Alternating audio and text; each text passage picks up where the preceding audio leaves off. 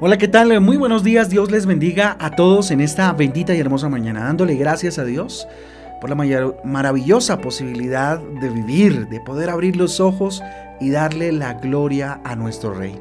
Con ustedes, su pastor y servidor Fabián Giraldo de la Iglesia Cristiana Jesucristo Transforma. Yo les doy la bienvenida a este espacio devocional donde juntos somos transformados, renovados por la bendita y hermosa palabra de Dios, a la cual le invito como todos, todos, todos los días.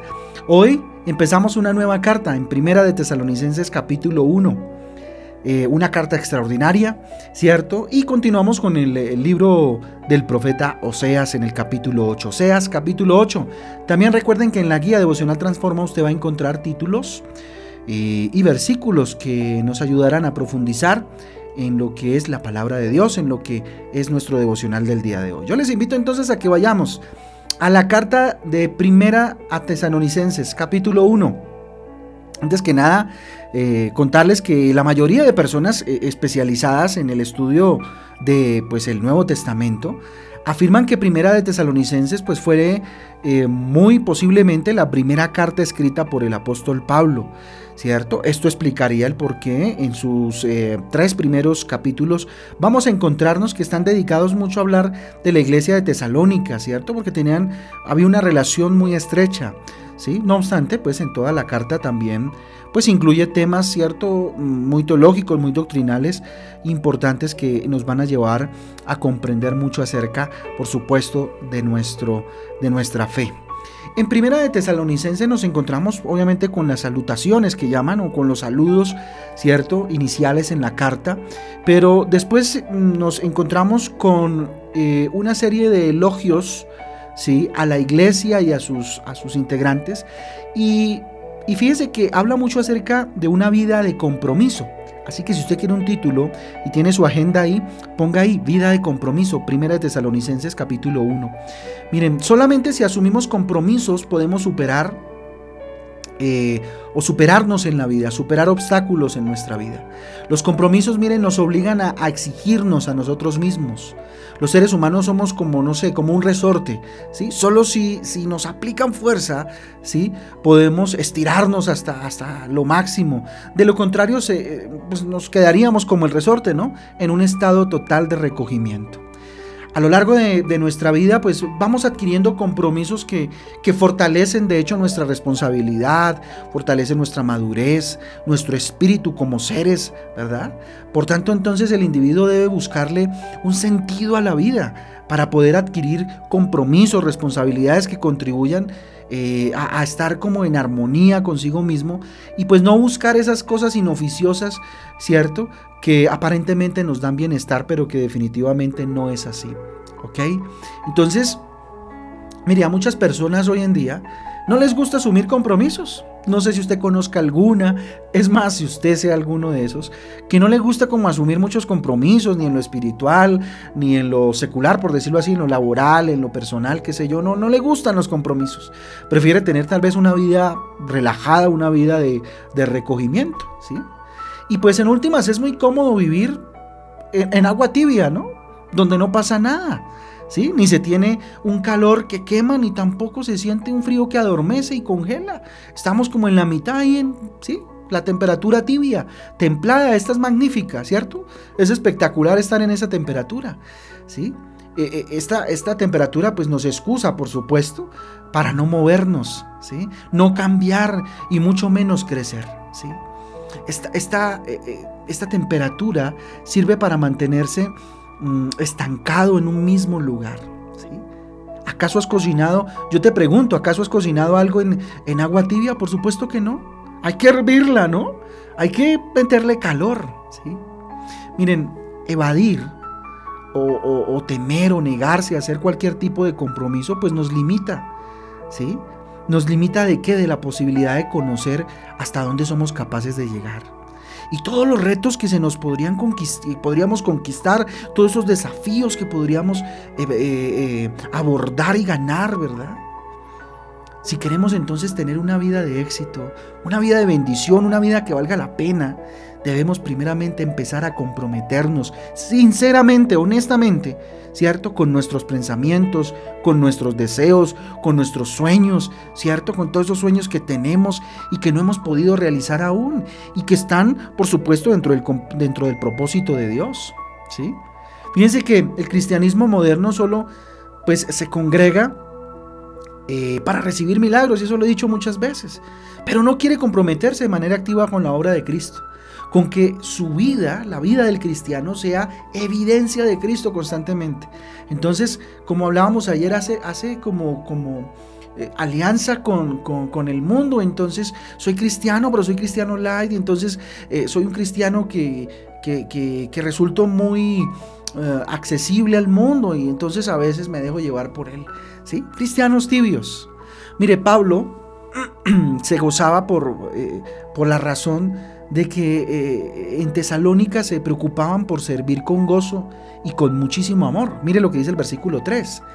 Acordándonos sin cesar delante de Dios y Padre nuestro de la obra de vuestra fe, del trabajo de vuestro amor y de vuestra constancia en la esperanza en nuestro Señor Jesucristo. ¿Ah?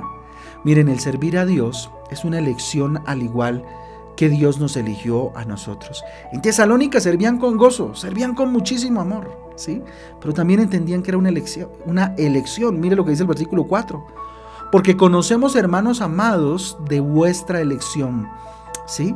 Miren, la mejor manera de servir y dar buen fruto en nuestra vida es cuando lo hacemos de manera voluntaria, ¿sí? O sea, con amor, con gozo, con entrega, con pasión. El motor de la fuerza eh, al servicio es el amor, ¿sí? Y, eh, eh, por supuesto el Espíritu Santo, porque obviamente todo esto es fruto del Espíritu, ¿sí? Solo de esta forma pues nunca nos vamos a cansar de trabajar, porque lo hacemos con amor, lo hacemos con gozo, con ánimo, ¿sí? Mire lo que dice el versículo 5. Dice, pues nuestro evangelio eh, no llegó a nosotros en palabras solamente, sino también en poder, en el Espíritu Santo y en plena certidumbre, como bien sabéis cuáles fuimos vosotros por amor de vosotros. ¿sí? Miren, el, servicio es producido por una fuerza maravillosa, insisto, y es el amor. El amor. Mire, el servir con amor hace que otros se animen a hacer lo mismo. Otros que estén a su alrededor se animen a servir con amor, a ayudar, a amar al prójimo. Mire lo que dice el versículo 6. Y vosotros visteis, perdón, y vosotros vinisteis a ser imitadores de nosotros y del Señor, recibiendo la palabra en medio de gran tribulación, con gozo ¿qué? del Espíritu Santo. La mejor manera de enseñar, de evidenciar, de capacitar a otros eh, a, los de, a los de nuestra casa, por ejemplo, ¿cierto? Es haciéndolo nosotros primero. Y es un llamado que Dios nos hace a todos, ¿sí? Si nosotros somos ejemplo de servicio, pues los demás no solo aprenden a servir, también se convierten en ejemplo para los demás. Y ya va viendo la cadena. Versículo 7. De tal manera que habéis sido ejemplo a todos los de Macedonia y de Acaya que han creído. Ah, tremendo el impacto que, generaban estos de Tesalónica. Miren, si nosotros compartimos la palabra de Dios, ¿cierto? Los demás también lo van a hacer. Si nosotros evidenciamos a Cristo en nuestras vidas, pues los otros van a decir, yo quiero esa vida. Así que no seas tan solo un espectador más en la iglesia. La iglesia como cuerpo de Cristo y la iglesia local como Jesucristo transforma. Participa en el, en el trabajo del Evangelio, en impactar a otros a través de tu vida. Versículo 8, mire lo que dice.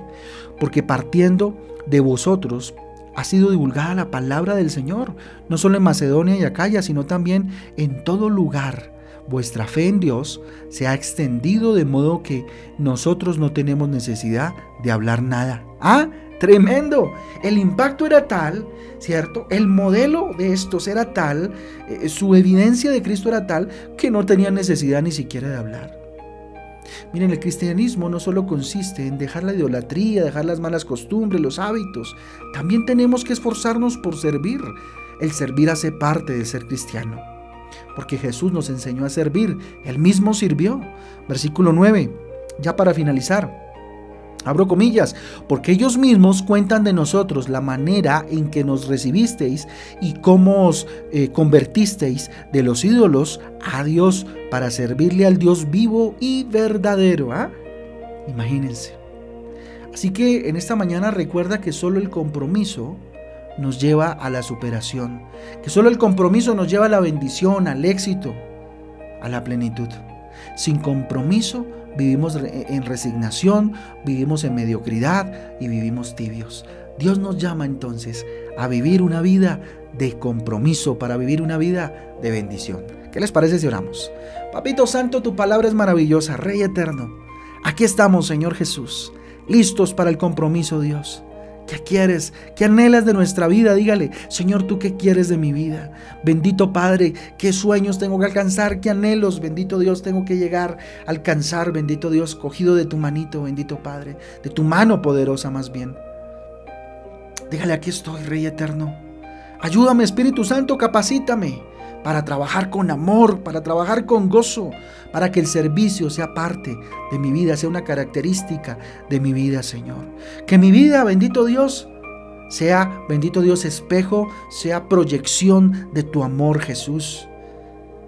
Que no haya necesidad de abrir la boca, que solamente el poder del Espíritu Santo a través de mi vida y de mi familia, a través del testimonio, bendito Dios, sea tal, Papito Santo, que otros se conviertan a ti.